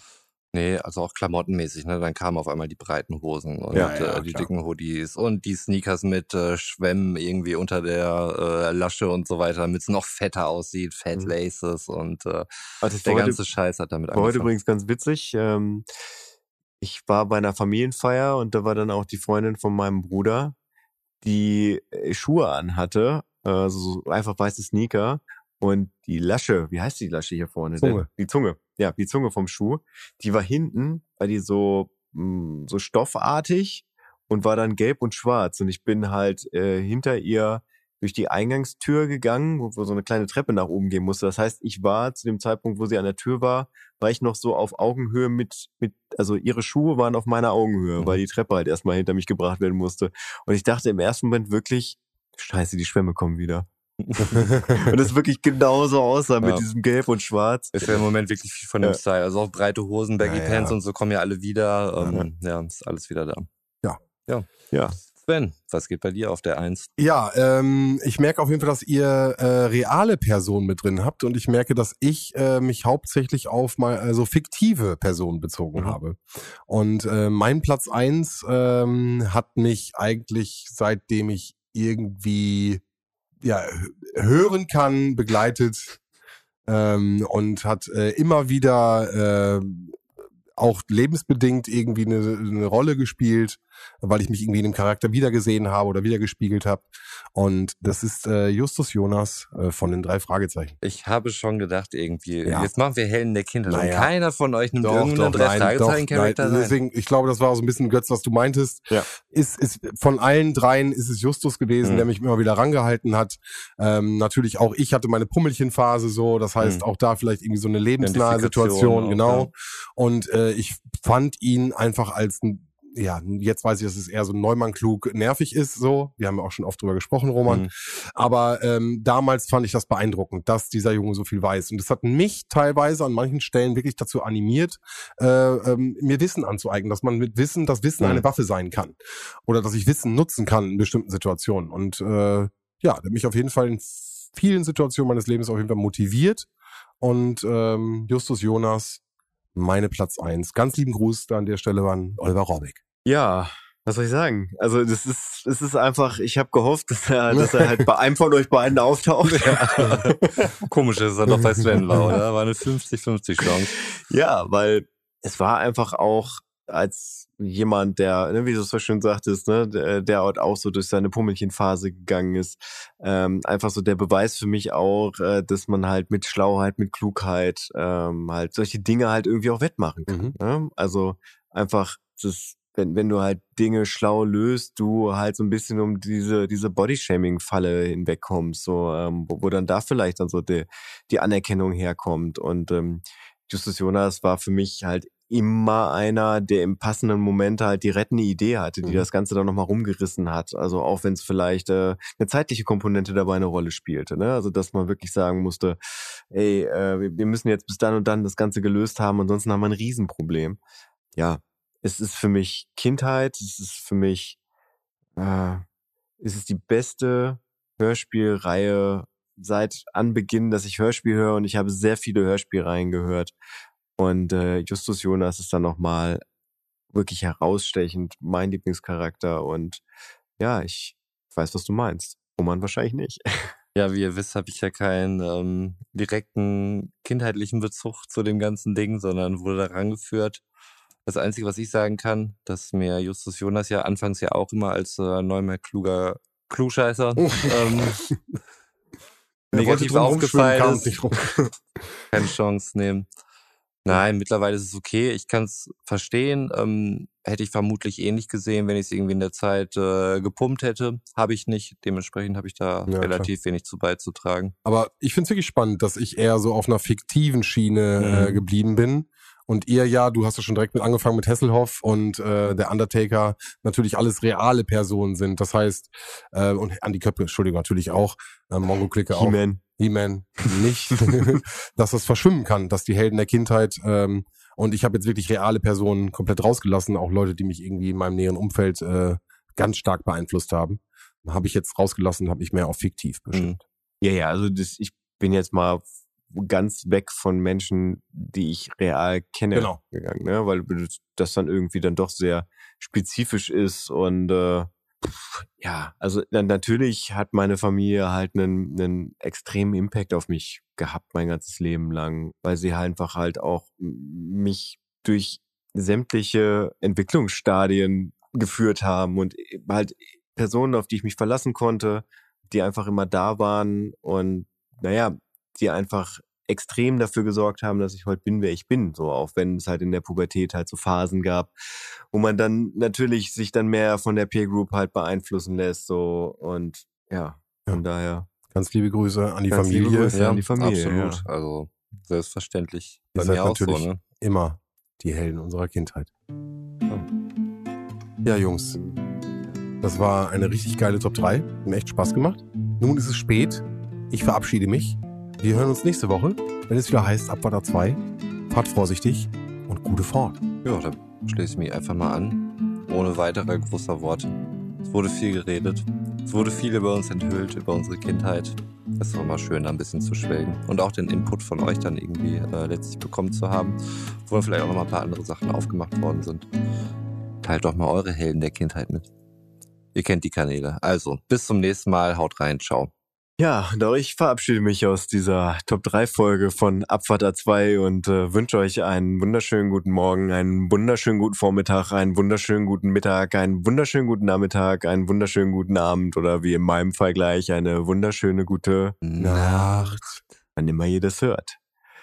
Ja, und vielleicht noch so als sinnloses Wissen zum Ende. Ähm, mein Platz zwei war ja He-Man, bekannt aus der Serie äh, The Masters of the Universe, beziehungsweise ich weiß gar nicht, ob es vielleicht auch He-Man and the Masters of the Universe hieß. Ja, äh, eine Serie, was ja wahrscheinlich vielen auch schon bekannt ist, aber ich erzähle es jetzt trotzdem mal, die quasi nicht daraus entstanden ist, dass es erst die Serie gab und dann gab es zu der Serie irgendwelche Actionfiguren, wie es zum Beispiel bei Star Wars sind, glaube ich, mal so die bekanntesten, ne? was, was ja im Vorfeld da schon passiert ist, sondern äh, da wurde sich dann bei der Firma Mattel wahrscheinlich äh, einfach mal hingesetzt und man hat einfach irgendwelche Figuren gebastelt und so zum Ende der Serie hin auch wirklich einfach irgendwelche Tierköpfe auf Menschenkörper gepackt und dann hieß es dann ähm, in der Autorenriege, macht mal, komm hier, ne? die Figur muss da noch rein. Von daher, äh, mein unnützes Wissen ist, äh, dass im Prinzip die komplette Serie eigentlich nur als äh, Selling Point entwickelt wurde, einfach um diese Figuren zu verkaufen. Was anscheinend funktioniert hat. Ansonsten äh, hätte es die Serie halt nicht so lange gegeben und auch die Figuren nicht. Ja, ähm, was soll ich noch groß sagen? Bin ich am Ende und äh, bin ich raus wie Rabauke über fettes Brot. Geil. Nacht. Nacht.